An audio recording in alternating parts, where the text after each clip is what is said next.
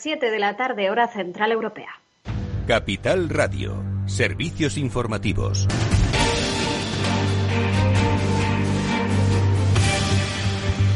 ¿Qué tal? Muy buenas tardes. CaixaBank ha pactado finalmente con los sindicatos su última y definitiva propuesta en esa reunión negociadora de SUERE. La oferta contempla la extinción del contrato finalmente de 6.452 personas, esto es 1.839 menos de las previstas inicialmente, que además se llevarán a cabo sin despidos forzosos. Ese último punto, el de la retirada de las salidas forzosas, era una de las grandes peticiones de los sindicatos. El ERE va a afectar a un 22% menos de la plantilla de lo esperado. El acuerdo también contempla la salvaguarda de la red rural para dar servicio en los diferentes municipios de la España vaciada. Los sindicatos también han detallado que CaixaBank ha mejorado las compensaciones económicas que recibirán las personas que se acojan al ERE. Y el anuncio del día era el de ese acuerdo para la reforma de las pensiones, el décimo en el eh, mercado de la mesa de diálogo tras la llegada de Pedro Sánchez a la presidencia del Gobierno en 2018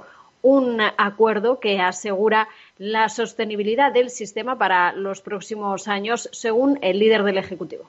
¿De qué manera podemos garantizar unas pensiones dignas y sostenibles a las generaciones futuras? Que entrará en vigor, esa es la previsión del Gobierno de España, a partir del año 2027, para evitar que recaiga, como he dicho antes, en las generaciones más jóvenes la llegada a la edad de jubilación de cohortes de trabajadores más pobladas, fortaleciendo en consecuencia la sostenibilidad de nuestro sistema en el medio y sobre todo en el largo plazo. Bueno, postura diferente la de su ministro de Inclusión y Seguridad Social, José Luis Escriba, que dice, a la espera de concretar ese factor de equidad intergeneracional, los baby boomers, los nacidos entre las décadas eh, de los 70 y 80, tendrán que elegir entre un ajuste pequeño en su pensión o trabajar algo más. No mermada, digamos, podrán elegir probablemente de distintas opciones. Una puede ser un pequeño ajuste en su pensión, que como digo sería muy moderada, o alternativamente podrían trabajar algo más. Tenemos todavía que concretar los detalles. Y desde las patronales COE y CEPIME han señalado en todo caso que no comparten un ajuste moderado de la pensión de los baby boomers con el nuevo factor de sostenibilidad y han dejado claro que esta pretensión no forma parte del acuerdo alcanzado. Sánchez, Pedro Sánchez, también ha avisado este jueves, hablando ya de Cataluña, sobre la posibilidad de un referéndum de autodeterminación que es absurdo porque dice no cabe dentro de la ley y porque es imposible ahora matemáticamente que se consiga esa mayoría necesaria de dos tercios para reformar la Constitución, porque el propio PSOE, según Sánchez lo rechazaría. No obstante, desde Podemos, Pablo Echenique señalaba hoy que incluso el PSOE podría considerar una eventual consulta defenderíamos que Cataluña siga formando parte de España, evidentemente, eh, pero posiblemente con mayores cuotas de autogobierno y a partir de ahí creo que hay que ir a la mesa de diálogo a, a escuchar. El Partido Socialista habla de que primero haya un acuerdo y luego haya una votación.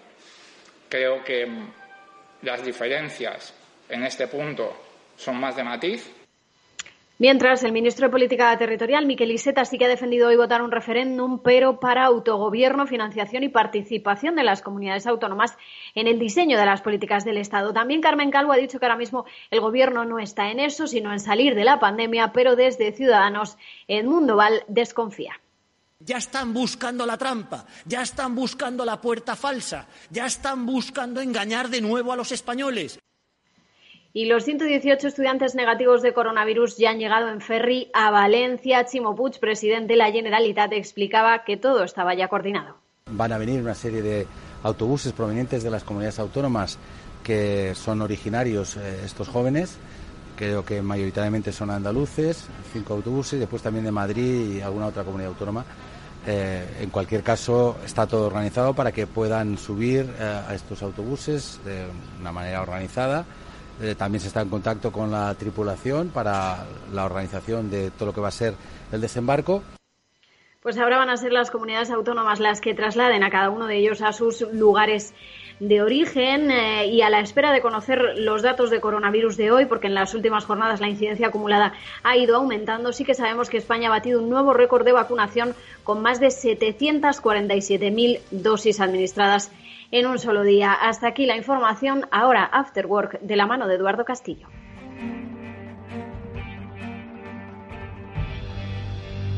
Capital Radio. Siente la economía.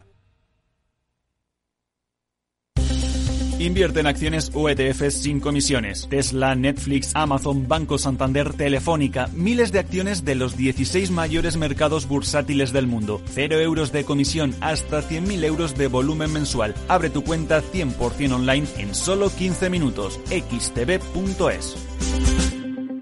Riesgo 6 de 6. Este número es indicativo del riesgo del producto, siendo uno indicativo del menor riesgo y 6 del mayor riesgo. Bueno, la siguiente consulta nos llega desde Bulgaria, desde Sofía, la capital. Julen, buenos días. Muy buenos días, eh, señor Vicente y señor Durante. ¿Sigue usted Capital Radio en Bulgaria? Sí, hombre, lo cojo por internet cada día, ¿eh? Capital Radio es el que mejor lo, lo, lo, capto, vamos, inmediatamente. Ahora mismo, mire, le puedo poner aquí. ¡Arriba! ¿Eh? Y vuelta al mundo va a empezar. Capital Radio traspasa fronteras. Para dar la vuelta al mundo. Capital Radio sí es lo mejor, ¿eh? Ven con nosotros, ven. Lo pasaremos bien.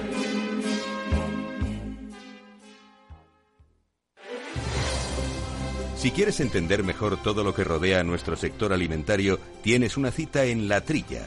Un gran equipo de especialistas te acercará a la actualidad económica y política desde el campo hasta la mesa. Conocerás sus principales innovaciones sin olvidar las producciones más tradicionales. Los sábados de 8 a 9 de la mañana con Juan Quintana, La Trilla de Capital Radio.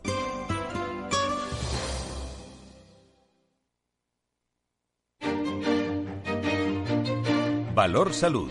Tiempo de salud. Su actualidad, sus personas, sus empresas. Todos los viernes a las 10 de la mañana en Capital Radio, con Francisco García Cabello.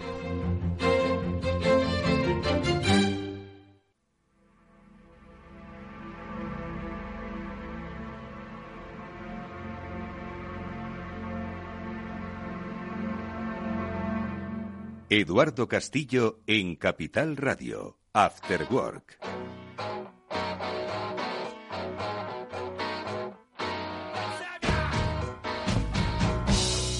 ¿Qué tal amigos? Buenas tardes, bienvenidos al Afterwork de Capital Radio que ya comienza. No os perdáis hoy las reflexiones interesantísimas que nos van a traer nuestros invitados.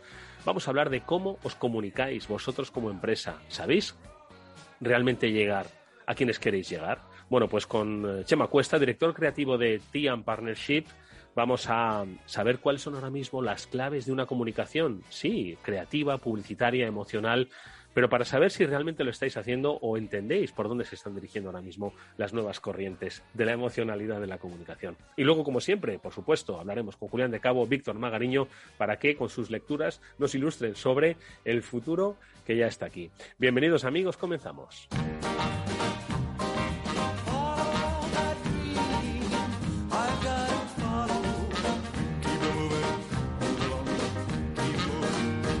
Bueno, pues como decíamos al principio, ya estamos aquí hablando de creatividad, hablando de publicidad, hablando de emociones, que es lo que básicamente nos traslada a la publicidad. Ya hemos conocido a TNP de Partnership gracias a nuestra amiga Eva García, CEO de Biggers. Eva, ¿qué tal? Muy buenas tardes.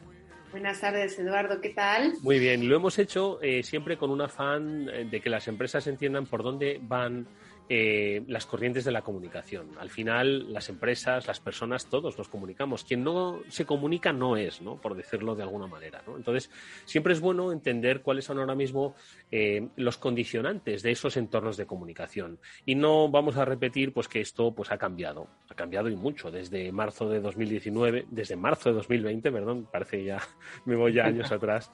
Y, ¿Y en qué manera ha cambiado? Bueno, pues eso es algo que vamos a analizar con la ayuda de nuestro invitado, porque hoy queremos darle un punto eh, de creatividad sobre todo al mensaje y a cómo eh, conectar con ese mensaje. Por eso, hoy nuestro invitado es eh, Chema Cuesta, que es el director creativo de TNP, de Partnership. Yo siempre tengo la sensación, Chema, buenas tardes, de que lo digo mal. Hola, buenas tardes. TNP, ¿no? T&P, sí, yo creo familiarmente T&P. Es verdad que luego queda Tian Partnership y parece que es Tian Partnership, ¿no? Más, más tal, pero sí, así entre nosotros T&P está genial.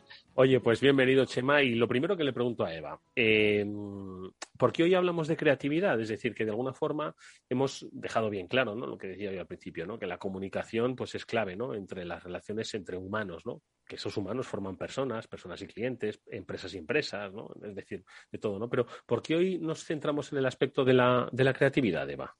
Pues porque junio ha sido un mes muy interesante a nivel de creatividad porque, bueno, pues celebramos como cada año el Festival de Cannes a nivel internacional y este, bueno, pues es uno de los festivales donde realmente se ve la, el tipo de comunicación, eh, no solo que ahora mismo eh, está demandando la gente, sino lo que se va a demandar en el futuro, ¿no? Es el festival que va marcando un poco las tendencias sobre cómo las empresas eh, van a llegar a sus públicos objetivos eh, de una manera, bueno, pues diferencial y muy, a- en este caso, sobre todo este año, va muy en línea con todo lo que está ocurriendo a nivel político, a nivel económico y, por tanto, también a nivel social, ¿no?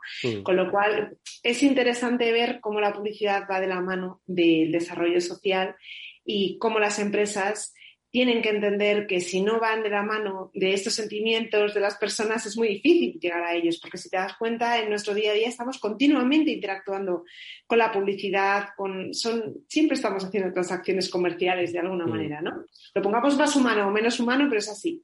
Con lo cual, eh, la publicidad cada vez tiene que acercarse más a las personas y estos, este tipo de festivales nos muestran eh, hacia dónde va esa creatividad. Oye, Chema, eh, ahora nos cuentas un poco, pues, eh, qué, qué lectura, ¿no? Habéis hecho los especialistas de lo que se ha visto en, en Cannes, lo que se ha premiado, lo que se ha reconocido, pero eh, simplemente por comentar, el año pasado hubo festival, la pandemia se vio afectado, eh, sí que hubo y eso eh, hace que todavía la diferencia entre el año 2020 y 2021 sea mayor. Bueno, yo creo que este año 2021 ha recogido no solo lo mejor de los últimos dos años, que quizás el año pasado también con el tema de la pandemia tuvimos todos ese, ese parón mundial, sino que además un poco como adelantaba Eva, esa parte de, de humanidad que están mostrando cada vez más, más y más marcas, creo que se está viendo reflejado en el, en el palmarés que hemos visto en el Festival de Cannes eh, y que además yo creo que refleja un poco el punto en el que estamos como personas, ¿no? Comentabas tú también el tema de, que somos personas, en las marcas, detrás de las marcas hay personas, no hay que olvidarlo, y creo que la pandemia nos ha hecho un poco volver a lo- al origen, ¿no? A la, a- la importancia de las relaciones, a la importancia de, la, de, de esas relaciones humanas y, y la verdad es que ha habido trabajos increíbles en el palmarés donde han reflejado mucho esa visión más social, más humana, más cercana, donde hemos visto que las marcas pues han hecho, digamos, ese acercamiento que quizás años atrás pues estaban en un punto un poco más eh, egocéntrico o más comercial, ¿no? Sí, sin embargo, yo sí que te quería preguntar, porque al final la publicidad siempre lo que trata es de pues tocar esa fibra, ¿no? Esa emocionalidad, para luego con diferentes eh, actos, ¿no? Pues oye, lograr la compra, lograr la adscripción, lograr el voto.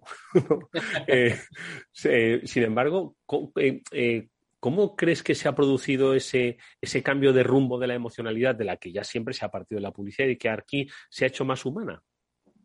Bueno, aquí es que hemos visto eh, trabajos increíbles donde lo que han hecho ha sido enfocarse en ser útiles para la gente, ser útiles eh, de cómo, en, eh, digamos, comunicar los valores de una marca o los servicios que puede ofrecer una marca, pero no desde ese aire más desde yo te cuento mi historia y tú, eh, comprador, me tienes que comprar a mí porque soy mejor que el de al lado, sino cómo yo con- me puedo acercar a ti para hacerte la vida más fácil, para hacerte la vida más sencilla, para hacer que tu vida sea en, el- en definitiva mejor. Y es que hemos visto de verdad casos increíbles. A mí ha habido, repasando esta mañana otra vez el, el palmarés, eh, hay un caso que, que quizás no haya tenido tanta repercusión pues como los que hemos visto de Burger King, etcétera, que ha sido además anunciante del- de- del festival, que es un caso muy sencillo que se llama Invisible Soledad, que es de Llorente y Cuenca, y que me parece increíble cómo cogen un modelo eh, de una señora mayor eh, para poner en contexto un poco el problema de la soledad de los ancianos en nuestra sociedad y cogen el, eh, esa, esa figura hiperrealista, la colocan en un banco en, en una actitud de esa mujer como muy introspectiva y las reacciones que provoca la gente es como un, un despertar, ¿no? Y, dices, esto es la fundación de un banco, ¿por qué un banco quiere meterse ahí? Pues al final, de alguna manera, lo que quiere crear es esa sensibilidad y, poner, digamos, en primera línea un problema que es al final social, ¿no? Y creo que cuando las marcas traspasan esa parte puramente comercial, porque al final, si tú te acercas emocionalmente a, a la gente, lo comercial va a venir. Mm. Hay un cambio en el lenguaje empresarial clarísimo, ¿no? El que apunta Chema, ¿no? Es decir, ya es decir, eh, es que hemos usado tantas frases hechas, eh, ¿verdad? Aquello de devuelve a la sociedad lo que la sociedad te ha dado, ¿no? Y dice, ¿y cómo lo devuelvo? Eh, pues con RSC, ¿no? Entonces, no, pero es que esto va mucho más allá, ¿no? Es, o sea, esto, o sea, creo que ha habido un cambio ya de paradigma en cómo las empresas se comunican con la gente, con, o sea, humanizan ya a la gente, dejan de ser clientes, sino personas que, con las que conviven, ¿no? En un entorno empresarial, social. Eva. Sí, además aquí es muy interesante el ver cómo nos conectamos eh, sin olvidar el uso de la tecnología y de todos los datos que realmente cada vez más las marcas tienen sobre sus clientes y los consumidores. Con lo cual yo creo que es muy interesante porque mezclamos toda esa parte de evolución de la tecnología toda esa, esa información que, que tenemos de, de, las personas, de lo que sienten y de lo que necesitan y cómo lo adaptamos luego a ese mensaje que nosotros queremos transmitir. Con lo cual, no olvidemos que además la mayoría de los casos que han ganado este año también tienen que ver mucho con el real time, ¿no? Con el tiempo real, ¿no? El, el que realmente yo le doy a la persona lo que necesita, pero en ese momento, ¿no? En ese mismo momento en el que nos están necesitando. Con lo cual, yo creo que es muy interesante el ver esa mezcla, ¿no? Entre la vuelta a lo tradicional, a lo humano, a lo cercano, pero también sin olvidar todo lo que la tecnología nos puede ofrecer para llegar a ese camino, ¿no? Chema. Hay, de hecho, a raíz de eso de que está apuntando Eva, ha habido infinitos casos con el uso de la tecnología en servicio a las personas. De hecho, aquí me, re, me, me ha venido a la cabeza el caso de Talk, que es un caso que ha desarrollado Samsung.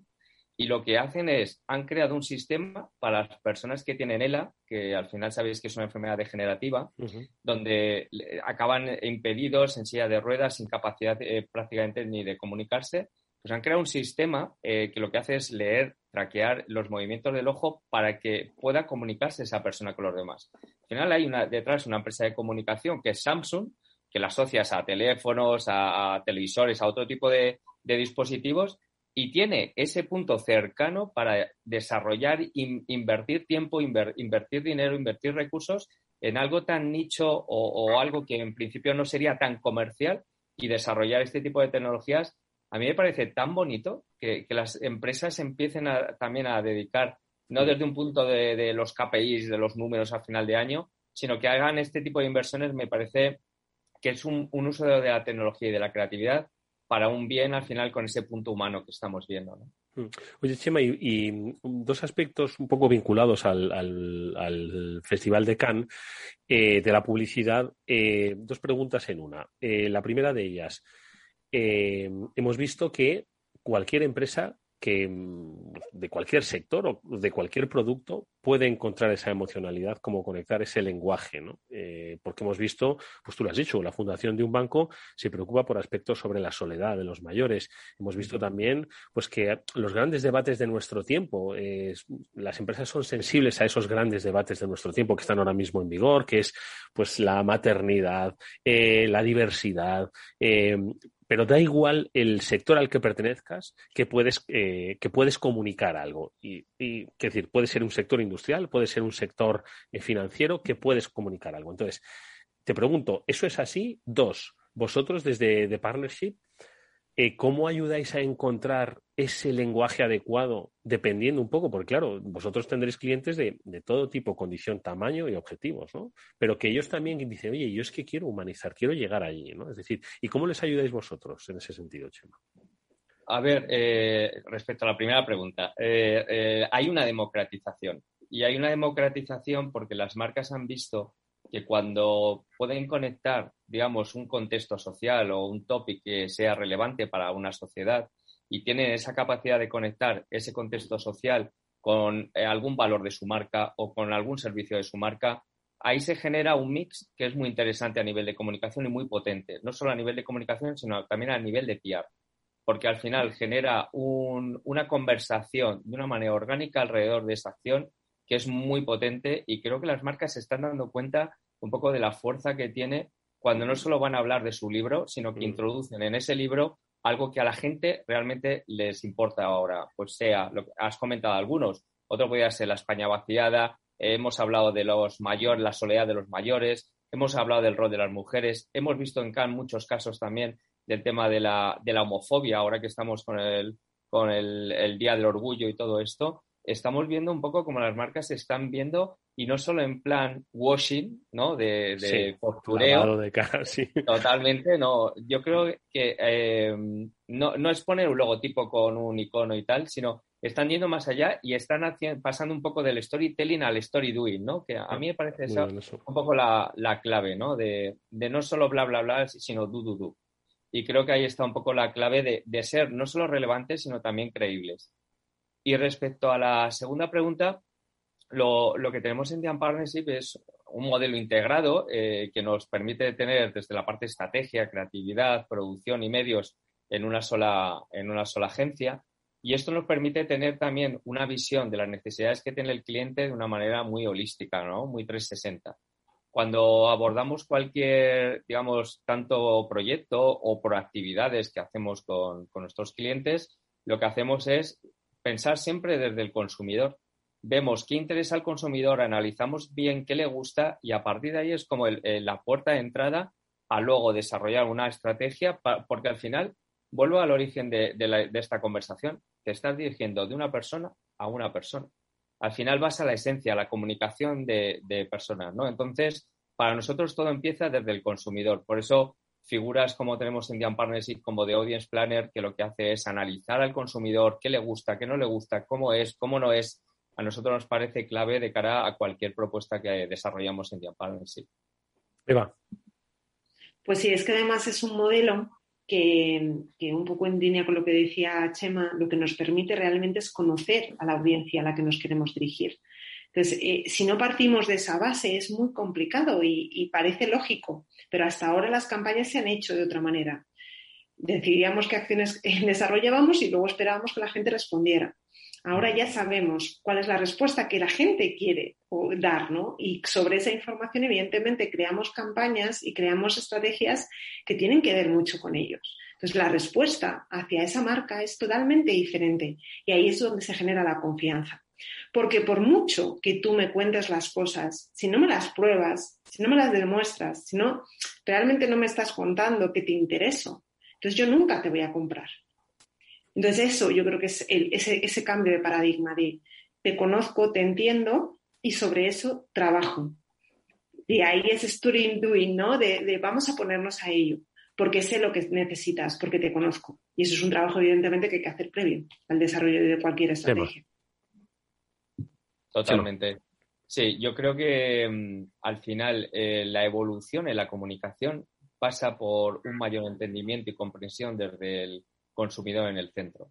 Y, y es verdad que siempre se habla del consumidor en el centro, pero creo que muchas veces eh, se ha pasado a lo mejor hace años atrás desde la teoría y creo que está cada vez cobrando más relevancia. Y sobre todo también porque creo que el consumidor, y creo que la pandemia también ha hecho, ha acelerado, digamos, este proceso, ha generado una mayor sensibilidad a ciertos mensajes más emocionales. Quizás si hubiéramos estado sin pandemia, a lo mejor esto se hubiera retrasado, hubiera sido más amortiguado en el tiempo, pero lo que ha hecho la pandemia ha sido darle al fast forward en esta, en esta peli para que, digamos, todo el recorrido que ya veníamos eh, haciendo se haya acelerado en este último año y medio. Mm. Por, por eso precisamente te quería preguntar, ¿no? Porque llegará un día en que la pandemia, pues ojalá se acabe, ¿no? Y volvamos a recuperar otra normalidad, no la anterior, pero sí otra normalidad. Y yo creo que en esa normalidad, y por eso hay ahora demasiado riesgo, la gente, no sé si, si habrá un gran movimiento social en el que digan, oye, mira, hemos pasado de, de- del- de la introspección, del, estar con los nuestros, a yo qué sé, no lo sé ¿eh? por dónde van a ir los tiros sociales, pero quizás se produzca un movimiento pendular que diga, bueno, pues ahora quizás de la emocionalidad y de la personalidad debemos ir a otro sitio, ¿no? No, no hay un poco de temor a que pueda producirse eso y diga, "Joder, todo, todo el avance ahora ¿Cuál es el siguiente paso? Si hemos llegado hasta hablar de tú a tú con, las, con, con los clientes, vamos a las empresas, el siguiente paso es un poco vertiginoso, ¿no? Siempre piensas y dices, pues es que parece que ya hemos llegado al tope en la relación de las personas. No sé si desde vuestra óptica del mundo de la publicidad, Chema, decís, madre mía, ¿qué será lo que vendrá mañana? Yo creo que lo que va a venir mmm, mañana, pasado mañana, es la hiperpersonalización del mensaje. Ese one-to-one, -one, que tú recibas una comunicación, yo reciba otra, bajo un paraguas de comunicación, pero ese trabajo en real time que nos va a permitir la tecnología, esa eh, one-to-one -one en la comunicación real, donde las personas cada una reciba un mensaje concreto y personalizado, yo creo que vamos hacia ahí. No vamos a perder, yo creo, esa parte emocional, porque a fin de cuentas somos seres humanos y nos mueven las emociones, pero creo que la hiperpersonalización, la tecnología que va a estar detrás de ello, los algoritmos, cómo van a ir, digamos, afinando y afinando más la ayuda de generar esos mensajes eh, únicos y en real time, yo creo que van a ir por ahí los tiros. Se van, se van a que... dirigir a mí directamente, ¿no? O sea, una gran compañía a Eduardo, ¿no? Eduardo Castillo, hola, te digo esto. es así, es así. Y, y, lo, y, lo, harán bien, ¿no? Y dirán, sí, sí, porque sí. te conocemos, chaval. Por supuesto. Pero yo creo que es eso, yo creo que más, eh, más que nos tengamos que preparar para algo, de lo que pueda ocurrir, creo que tenemos que seguir con esa escucha. Porque la gente nos va a ir diciendo lo que va a hacer y hacia dónde se va a dirigir. Mm. Y entonces yo creo que esa escucha que, que hemos desarrollado, además acabamos de, iniciar este proceso, o sea, esto no está todavía muy, muy personalizado. Las marcas están empezando a trabajar sobre ello, evidentemente tenemos mucho camino de recorrido, pero lo más imp importante e interesante que yo veo es que la escucha ya no va a dejar de estar dentro de los procesos y de la estrategia importante de las marcas, porque nos hemos dado cuenta de que sin escucha no hay bidireccionalidad, no hay relación con el cliente, no hay esa, esa, confianza, no se genera esa confianza. Con lo cual, pase lo que pase, seguramente eh, estaremos preparados porque estaremos escuchando a la gente, a la sociedad, y eso nos irá dando ¿no? el tiempo de, de por dónde tenemos que ir. Cuán importante, Chema, es lo que ha dicho Eva, ¿no? La, la, escucha activa, ¿no? Que se dejaba un poco para los temas de coaching y tal. Hoy es, es, más imprescindible que nunca y para eso los datos, para eso las herramientas, ¿no? Que decíais, dice, es que mira, tenemos la capacidad de saber, no ya no solo qué tienes, sino por dónde te mueves, qué piensas, qué es lo que sientes, ¿no? Yo creo que esa escucha activa, llámala Big Data, llámala a saber a interpretar el dato, llámalo como quieras, va a ser fundamental para las empresas, ¿no? Totalmente. De hecho, eh, cada vez se afina más en esos algoritmos, cada vez se afina más en las fuentes de información, cada vez nos conocen mejor. La digitalización también está acelerando ese proceso de conocer mejor a cada consumidor de una manera cada vez más afinada. Y entonces todo esto, como dice Eva, eh, va a hacer que también las marcas afinen esos mensajes para llegar a ese one-to-one -one que comentaba antes. Pero es cierto, la tecnología cada vez va más en ese desarrollo y es por donde está, digamos, evolucionando cada vez más esto. Y la parte de humanización, yo creo, ¿no? De las marcas, yo creo que eso tampoco se va a abandonar. No. Porque llegado a ese momento, no puedes volver a esa situación de yo soy el centro del universo y tú tienes que comprarme. Es que es, esa percepción ya la gente no te la va a comprar. Es, es que no, ya no está dentro de, ¿no? De, de, de, esa conversación. Con lo cual yo creo que al final las marcas tienen que, bueno, pues al final humanizarse también, pedir perdón si han hecho algo mal eh, y estar en continua conversación con sus públicos, porque creo que es la única manera de, de realmente generar esa, esa relación de confianza. Oye, y un, una última cuestión que le pregunto a. También han cambiado, eh, digamos, los agentes en esa comunicación. Antes parecía que la publicidad y la gran, eh, la, esa publicidad elaborada, pensada, solo estaba al alcance de multinacionales. Hoy nos uh -huh. hemos dado cuenta de que la tienda de barrio también comunica eh, desde una perspectiva humana con sus clientes, una pyme, una empresa, eh, una tienda de ropa.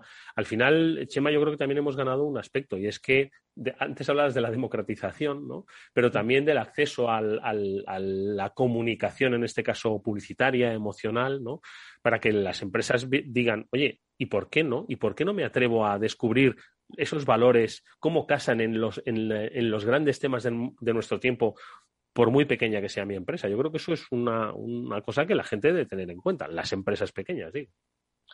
Bueno, es que ahora mismo eh, hay muchos players en la comunicación. Hoy en día puede ofrecerte un servicio de comunicación desde una agencia integrada, como pueda ser nosotros, eh, como pueda ser una, un influencer, como pueda ser una productora. Eh, hay mucha, muchos players ahora en el mercado. Es verdad que depende de qué tipo de comunicación te la va a desarrollar mejor un player u otro, ¿no? el otro día en, en, el CDC comentaba Zetangana que ha montado una productora y se estaba ofreciendo a las marcas. Y claro, eh, yo decía, genial, para ciertas marcas a lo mejor está muy bien, para cierta comunicación muy concreta, pero no le pidas a lo mejor llevar la comunicación de telefónica continuada, ¿no? Con todas sus adaptaciones, con todas sus historias y su estrategia detrás, ¿no? Entonces, es cierto que al haber más players se ha democratizado, digamos, esa comunicación, pero creo que luego, dependiendo de qué tipo de comunicación, digamos, siempre va a recaer de una manera más profesional en las agencias. Interesantísimas reflexiones las que han compartido hoy nuestros invitados, Chema Cuesta, director creativo de Dian Partnership, TMP, Eva García, CEO de Biggers, porque nos hacen pensar sobre cómo nos estamos nosotros relacionando más allá de lo que vendemos a nuestros clientes, a nuestra comunidad, a la que queremos que esté con nosotros, a la que queremos que nos conozca. Pues yo creo que es una muy buena pregunta y creo que habéis sentado muy buenas bases para que se lo piensen a partir de mañana. Si tienen dudas, pues que se pongan en contacto o bien con Dian Partnership o bien con Biggers, que para eso saben de comunicación. Chema, ha sido un placer que estés con nosotros en este programa. Ojalá volvamos a vernos próximamente. Igualmente, Eduardo, muchas gracias. Y como siempre, muchísimas gracias a Eva García, que siempre nos pone en conexión con la comunicación, con las empresas, con las emociones. Eva, gracias como siempre. Gracias a ti. Nosotros eh, volvemos enseguida. ¿Te sientes atraído por invertir pero no sabes por dónde empezar? XTB, el broker líder en el mercado europeo con más de 300.000 clientes, pone a tu disposición la mejor oferta del mercado. Cero comisiones en la compra y venta de acciones y ETFs de todo el mundo, hasta 100.000 euros mensuales. El proceso es muy sencillo. Entras en xtb.es y en 5 minutos abres una cuenta completamente online. Además, dispondrás de la mejor formación del sector a tu disposición, análisis del mercado y atención al cliente en castellano y disponible 24 horas al día. Con XTB invierte en calidad, oferta, confianza y seguridad. xtb.es. Riesgo 6 de 6. Este número es indicativo del riesgo del producto, siendo 1 indicativo del menor riesgo y 6 del mayor riesgo.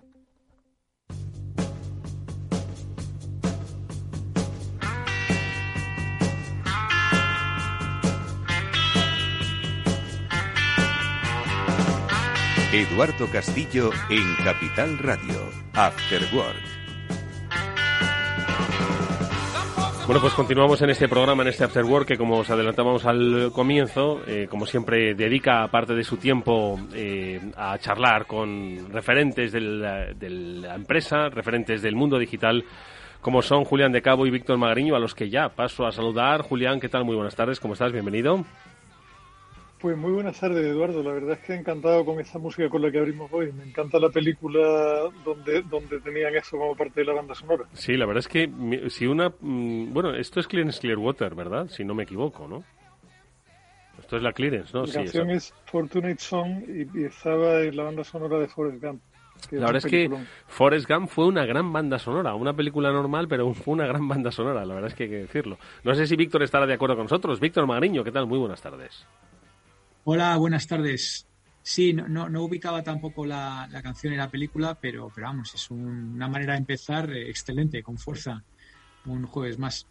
Que me, acaba de llamar mi hermano que, le, va a entrevistar la radio vuestra, Eduardo, el, jueves de la semana que viene. O sea que los magariños toman Capital Radio. Madre mía, que, que sepan los oyentes que conocemos ya a casi toda la familia Magariño, es decir, conocemos a Magariño Senior, aquel pionero en el mundo del, del retail, ¿no? En, en, exactamente, en Sears, eh, al actual Víctor Magariño, nuestro amigo experto en marketing digital, un ex Google, a Magarino Jr., un marxista eh, que se ha formado en las mejores escuelas de negocio del mundo, y no sabíamos, no teníamos ubicado al Magariño hermano. Eh, ¿A qué se dedica? ¿Qué, es lo que van a escuchar los oyentes de Capital Radio? Porque aquí hay muchos programas, pues ojo, eh, que hay un, hasta uno de pádel, igual dices, no es campeón de pádel y tal.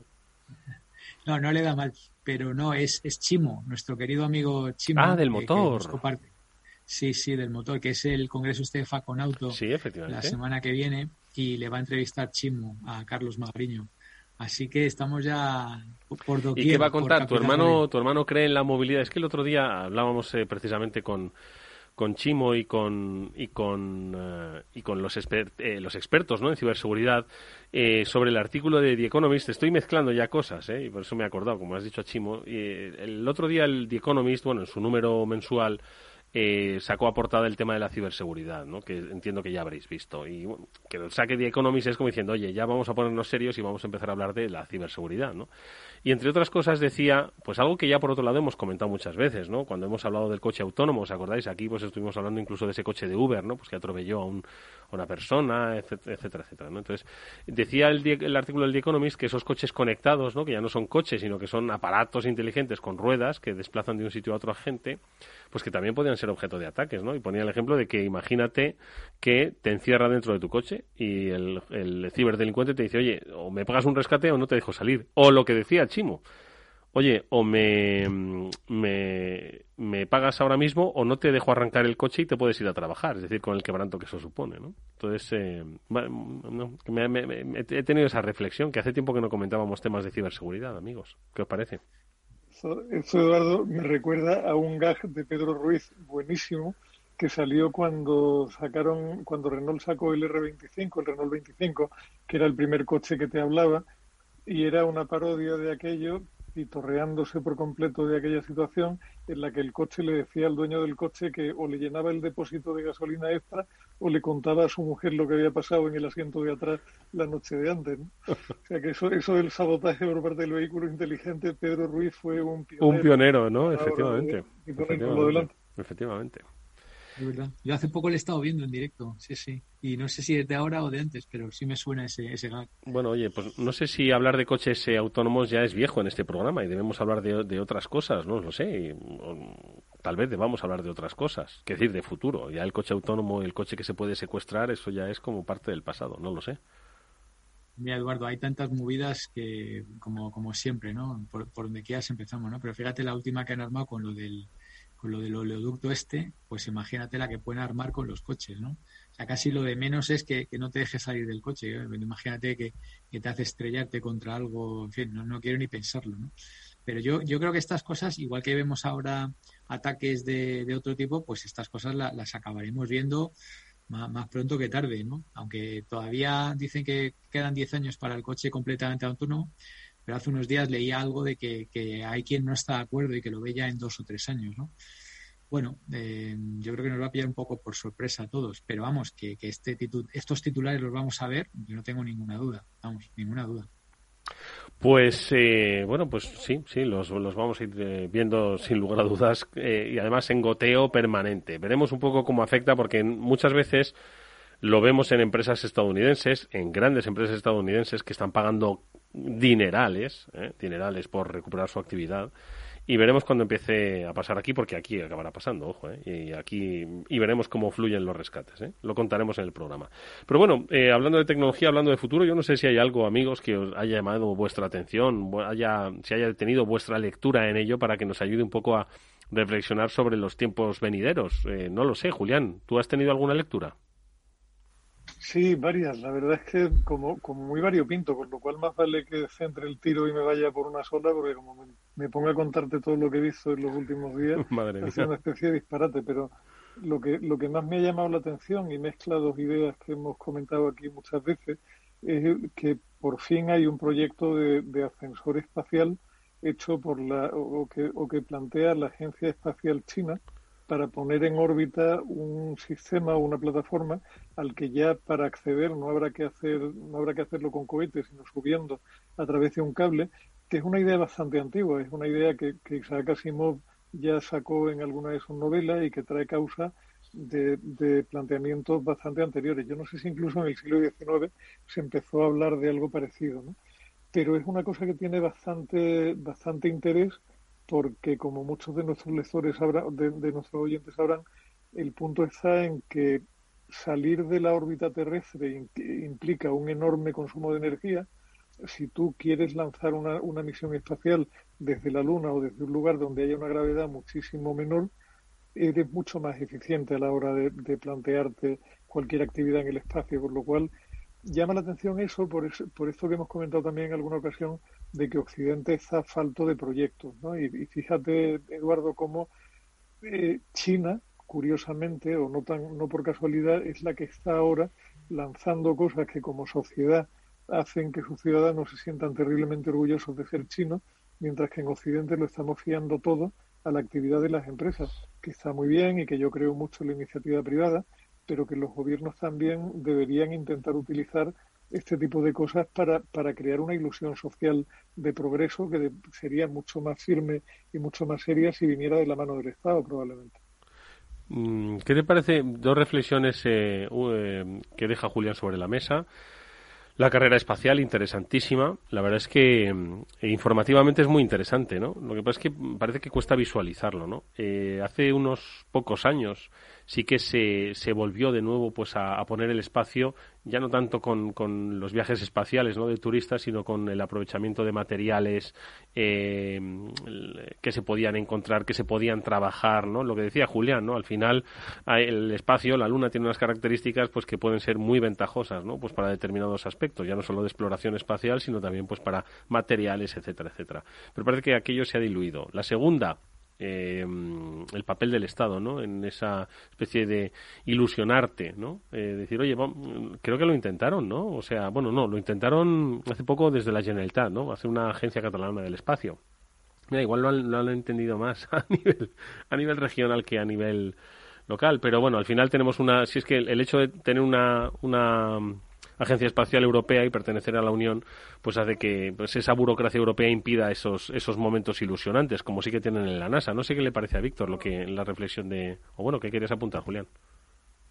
No, no, simplemente que, entre poner en órbita una barretina como hacía la Generalitat o una plataforma seria para hacer cosas como plantea China, hay, hay un cierto recorrido. ¿no? Eh, sí, pero bueno, al final Elon Musk y, el, y Branson lo que van a hacer pues es eso, es la plataforma pues para fabricar. Al final pues alguien tiene, esto, esto era como, alguien tenía que llevar a la gente desde Burgos hasta Logroño, ¿no? Bueno, pues el que tenía los autobuses Claro, era, ¿no? Pero fijaos que lo, lo que cambia completamente el juego es que tanto para turismo espacial como sobre todo a la hora de lanzar satélites o colonizar otros planetas o lanzar misiones de exploración o hacer cualquier otra cosa, la economía del tema cambia radicalmente si tú eres capaz de tener un ascensor, porque el cálculo que hacían los chinos, por lo visto, es que con el tipo de cable que van a meter, que, que tiene una estructura de grafeno con no sé qué historia, calculan que pueden hacer viajes como de unos 600 y pico kilos de carga sobre ese cable en una primera versión. Eso con una fracción ridícula del coste que, que significaría subir ese material a base de cohetes. Con lo cual es que cambia, o sea, eso cambiaría por completo la, la aproximación que tenemos de la, de la investigación en el espacio y de la colonización espacial. Es que te lo convierte en otra cosa completamente. Completamente diferente. Y, y eso, y eso que ha bajado bastante el coste eh, dramáticamente desde que se reutilizan los eh, este ha los sido cohetes, el, el ¿no? gran salto. Esto es lo que ha hecho Elon Musk, la- ojo, ¿eh? Que es que ha conseguido pues que no se... pero, pero esto no ha hecho bajar el coste como un 80%, pero ahora lo pueden Sí, pero, pero no, es solo, no es solo el coste también, sino incluso en términos de contaminación, lo que, lo que montas con un cohete para sacarlo de la órbita terrestre y lo que haces con un ascensor espacial es completamente diferente también, ¿no? Es muchísimo más eficiente, por eso tiene un coste tan inferior a lo que tiene, por lo cual, o sea, mi sensación, y pese a que Elon Musk sea el visionario oficial por parte de Occidente, que el proyecto chino es infinitamente más sólido a medio plazo, porque tiene muchísimo más sentido. Es como, como dirían, un quantum leap, un salto cuantitativo completamente por parte de los chinos, ¿no? O sea, le, le pasan por encima completamente. Mientras más que anda mirando cuántos cohetes se le caen de culo o no al aterrizar, estos ya están en un, en un paso que va muy por delante de eso y que además por lo visto no era, o sea, no quiero equivocarme mucho con la cifra, pero no sé si eran mil y pico millones de dólares lo que costaba montar aquel invento, que no es una cifra exagerada para nada, ¿no? Está tirado, si, si es la cifra que no recuerdo bien, sería un chiste comparado con los beneficios que te puede producir eso, ¿no? Porque además Víctor ya no era, o sea, si, si recuerdo bien, había dos alternativas que se habían valorado. Una era construyendo una especie de megatorre sobre la cual poner el cable y la otra mucho más simple, que es la que están valorando los chinos ahora, es meter simplemente un contrapeso enorme que aguantara la base del cable en tierra, mientras que tienes el otro extremo orbitando alrededor de la Tierra. ¿no? Habría que ver dónde se pone, que tenían el cálculo hecho de que en algún lugar del Sí, sí. Pacífico, por la menor cantidad de tráfico aéreo y tal, habría que ver muy bien cómo se señaliza para evitar el problema de que un avión pudiera interferir. Pero si eso se monta, de verdad que eso sí que sería un salto para la humanidad, desde mi punto de vista, mucho más relevante que el primer hombre puesto en la. Luna. ¿no? Sí, sí. No, que, que estaba intentando, eh, o sea, lo que has dicho, eh, a imaginármelo, y yo lo que había leído era lo de la torre, sí, efectivamente, que, pero lo otro tiene, tiene sentido, ¿sabes? Poner un bicho Claro. orbitando y un contrapeso en la Tierra, efectivamente, tiene mucho sentido. Sí, sí, sí, muy interesante. Por lo visto lo simplifica mucho y, y lo hace mucho más accesible y más fácil de montar. Ojalá, a mí es de las, de las típicas cosas que dice, me encantaría vivir lo suficiente como para verlo funcionar. ¿no? ¿No lo vamos a ver o qué? Sí, es posible que sí. Hablaban, sí. donde, donde lo leí hablaban de 10, 12 años, no mucho más, porque por parte de una economía planificada es hágase. No tienes que poner de acuerdo a nadie ni contarle a ningún accionista ¿Qué un os parece que- sobre la rentabilidad futura. ¿no? Sí, sí. Pues muy interesante esa lectura. Víctor, ¿compartes alguna con nosotras, con nosotros o le dejamos a, mm, a Julián que... te, veo, te veo muy, te veo muy inclusivo. Muy ya, ¿verdad? ya estoy la reciente aprobación de la ley. Oye, igual es eso. Las políticas inclusivas. Lo que pasa es que nunca Eh, supe, nunca supe hablar, nunca supe hablar bien. Víctor, ¿compartes? Mira, sí, siempre hay cosas. eh, ahora estamos eh, me- me- en, en Barcelona con el, con el programa InDigital en inglés y tal. Y bueno, no sé qué tal tengo la voz después de dos días dando horas y horas y horas de clase. Creo que no se me oye muy mal. Pero estoy aquí con el tema de- del traqueo y con el tema también de, la- de las búsquedas. ¿no? Y, y una de las cosas que ha, que ha caído en mi mano pues es un estudio reciente de, de lo que está buscando la gente ahora porque eh, salimos del confinamiento más estricto, ¿no? Entonces, igual que te acuerdas que hace unos meses hablábamos de lo que buscaba la gente en confinamiento y nos echábamos unas risas, Sí.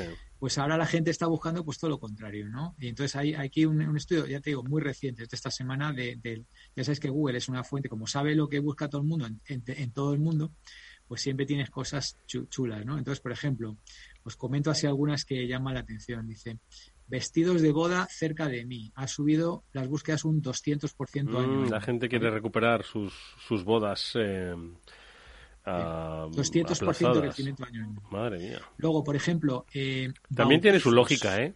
Es decir, vestidos de boda, lejos de mí, no vas a poner en Google, ¿no? alguno será capaz, ¿eh? Pero hay otro que es, por ejemplo, bautizos, que han crecido un 300%. Y dices, bueno, pero si la gente no ha, no ha dejado de, de nacer ni nada, ¿no? Pues la, la palabra bautizos ha crecido un 300% las búsquedas. en Los hijos de la pandemia, fíjate, los, los, los niños nacidos como consecuencia del confinamiento, ¿no? Otra, otra muy obvia es eh, lugares de fiesta cerca de mí. Esta es muy obvia, ha crecido un 500% año a año. Yo, eh, Eh, perdóname una cosa, Víctor, Julián, eh, ¿por qué la gente pone cerca de mí? Eh, por- ¿Qué decir? Porque, porque no saben cómo funciona Google, Eduardo. La gente en general tiene un nivel muchísimo menor al que, al que tiene un usuario avanzado. Y entonces no ignoran que Google los tiene completamente traqueados, completamente geolocalizados y que en algún momento de su vida le han dado a un botón de acepto condiciones donde le estarán vendiendo su alma al diablo por completo. Madre mía. Bueno, lugares de fiesta cerca de mí, con razón, con Sí. razón. Fiesta, Y pero luego cerca. También, y, y además fuera, ¿no? Porque luego también, fíjate una chorrada, pero si, si fabricáis eh, eh, protección solar, ha crecido un 100% la, eh, la búsqueda de protección solar para la cara. Un 100% ha crecido, ¿vale? O sea que la gente sale fuera y se quiere poner. Y luego hay uno aquí que creo que lo, lo voy a traducir, pone no beard filter. No beard filter es filtro sin barba. Y este ha crecido un 900.000, que, que es como increíble, ¿no? Qué, chorrada, ¿no? Un fi- filtro sin barba, una cosa muy, muy, muy esotérica. Eh, dentista pediátrico ha crecido un 300% año a año.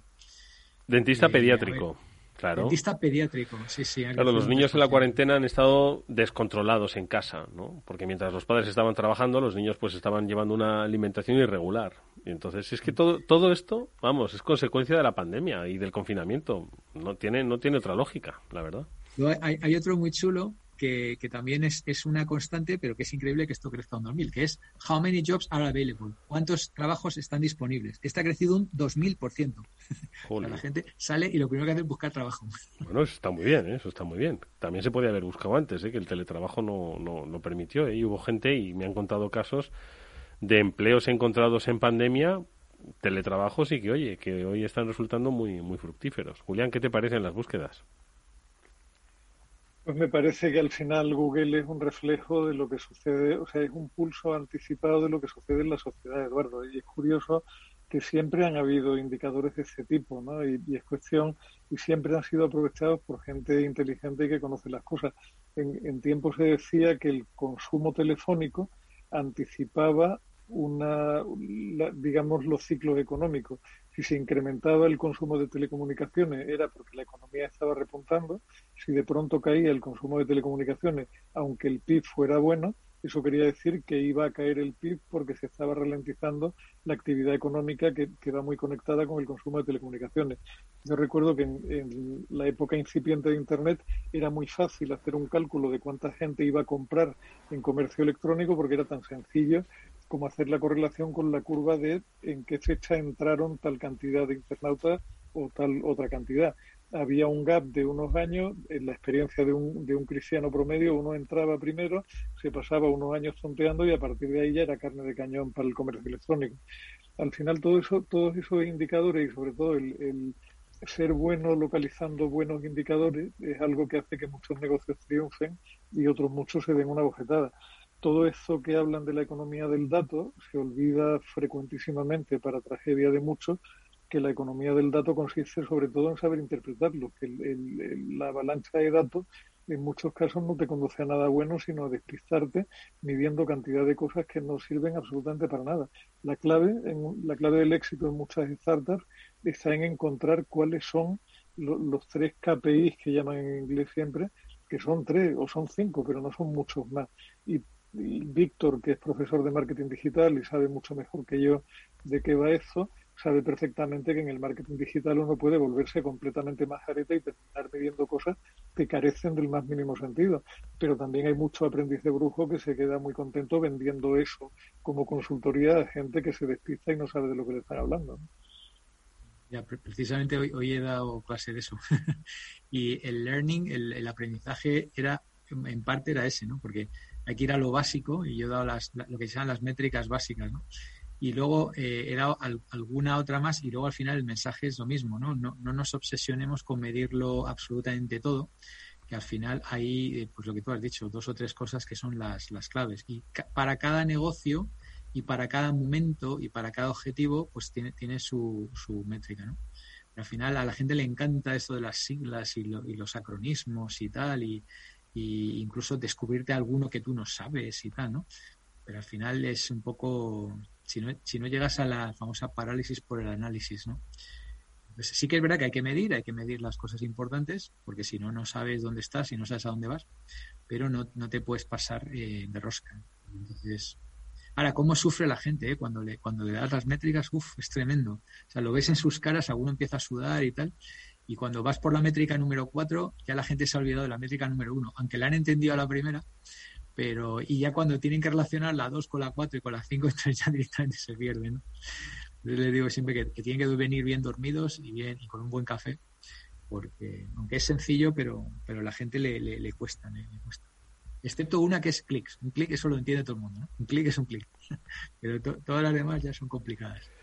Bueno, yo creo que nos da tiempo a un breve y último comentario de lectura. Venga, Julián, que tenías, dices, eh, muchos eh, en tu haber. No sé si del espacio pasamos a otro sitio más terrenal o qué es lo que también te ha llamado la atención, aparte de esto de los chinos, que es súper interesante, ¿eh? no, no, cabe la menor duda. Pues mira, yo tenía una que, que no diré fuente para no despichurrarme demasiado y por no aparecer aquí como el hombre malo de la pradera siempre pero en un medio con mucho predicamento sobre marketing digital y comercio electrónico, hablaban sobre que hay una investigación en curso por parte de la CMA en torno a si Amazon y Google están engañando al usuario con recomendaciones falsas. Y es, y es descacharrante, o sea, dos ejemplos de mal periodismo. Uno podría ser ese, donde hablan de que Andrea Coscelli, directora ejecutiva de la CMA, bueno, pues el plumilla que escribió esto debería haberse ido a mirar la fuente y darse cuenta de que Andrea es también un nombre de varón y de un varón británico. Y aquí no citan ni siquiera de dónde es la CMA porque probablemente no tienen ni puñetera idea. Pero eso, esa era una que le dejaba votando a Víctor. Y la otra que me ha dejado también visco es que en un telediario en prime time ha salido la noticia de rabiosa actualidad de que Boston Dynamics era absorbida por una fábrica de coches, cosa que sucedió en diciembre de este año. Pero como han encontrado un vídeo muy bonito con unos robots bailando, lo han puesto para explicarnos que esa empresa había sido comprada por Hyundai, aunque no han dicho que era Hyundai. Sí, la verdad es que no, no me extraña que andemos todos con el despiste mental que llevamos cuando las fuentes de las que bebemos van como van. Bueno, pues venga, Víctor, eh, pequeño comentario a propósito. Dice que la ha dejado votando. A ver, es otra de las cosas que he explicado hoy en clase y es que, claro, el problema de- del traqueo y del seguimiento es que cada vez tengo que dedicar más tiempo porque cada vez se lía más la madeja, ¿no? Entonces, lo, que- antes era contar así un poco las cookies y en cinco minutos terminaba, ahora tienes que contar toda la película. Eh, yo creo que esto amerita eh, casi casi un monográfico de programa, porque la semana pasada Google ha, ha dicho que vuelve a retrasar eh, la desaparición de las cookies de terceros. otra vez, otra vez, dos años, sí. Entonces, eh, esto es de la semana pasada. Entonces, ca- cada semana hay un capítulo nuevo. Eh, y, a ver qué pasa con el, con el identificador este que han sacado los chinos para, para bypassear, para, para solventar la- las prohibiciones de Apple. ¿no? Entonces, po- podemos hacer un... Esta es, la, historia interminable. O sea, eh, qui- quieren dejar de, de- de seguimiento, qui- quieren proteger la privacidad, pero no quieren perder todo el beneficio que les da seguir, seguir invadiendo la privacidad con todos los riesgos que eso ya sabemos que trae, pues el tema de manipulación de elecciones, eh, enfrentamientos rivales, eh, eh, crispación, etcétera, ¿no?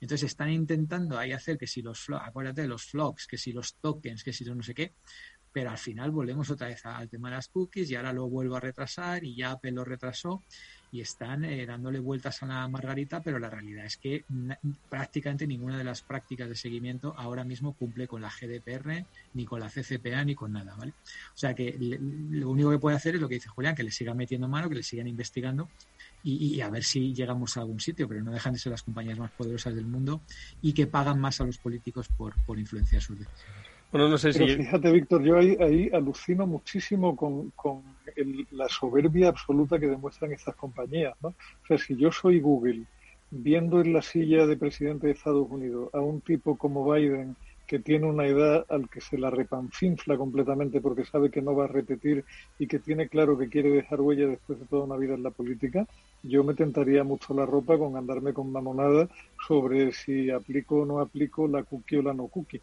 O sea, les van a dar una patada en el culo en algún momento que lo van a alucinar. ¿eh? Mm. Sí, además que no se van a andar con chiquitas, ¿eh? Y los titulares mandan, y sobre todo las fotografías que acompañan esos titulares. Nunca lo olvidemos. Amigos, que nos despedimos como siempre agradeciéndoos que hayáis eh, estado con todos los oyentes del Afterwork compartiendo estas reflexiones y estas lecturas, siempre interesantes, y miraré con más detenimiento lo de los chinos. Seguro que hay algún vídeo explicativo que, para los que no acabamos de comprenderlo, nos lo, nos lo ilustren un poquito mejor. Julián de Cabo, Víctor Magariño, gracias amigos, cuidaros mucho y hasta la próxima semana. Gracias y no te preocupes que ya lo explico la semana que viene. Un Venga, hasta- placer y nos, nos vemos pronto, Eduardo. Adiós, adiós. Bueno, pues ya nos despedimos nosotros hasta el próximo lunes que volveremos, como siempre, con el After Work dedicado a la ciberseguridad. Ciber After Work con Pablo Sanemeterio, Mónica Valle y, por supuesto, todos los especialistas del mundo ciber para que nos cuenten el gran tema, el gran problema de nuestro tiempo. Néstor Betancor gestionó técnicamente el programa. Os habló Eduardo Castillo. Hasta mañana.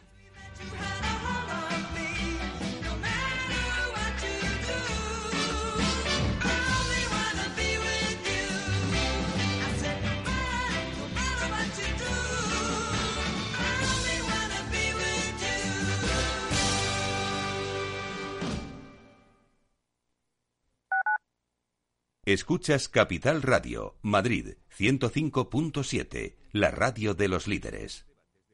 Gráficas Naciones. Más de 50 años de experiencia en el sector de las artes gráficas. Apostamos por la última tecnología tanto en impresión offset como en digital y gran formato. Realizamos todo tipo de impresión. Tarjetas de visita, folletos, libros, vinilos, decoración y montaje de stands. Más información en el 91 629 2145 o en gráficasnaciones.es. Todos los lunes de 11 a 12 de la mañana en Capital Radio tienes una cita con Rock and Talent. Un programa diferente que combina el talento con las canciones de rock más inspiradoras. De la mano de Paloma Orozco conocerás gente emprendedora, las startups más novedosas y las ideas más originales del mundo de la gestión. Rock and Talent. Los lunes nunca fueron tan sorprendentes.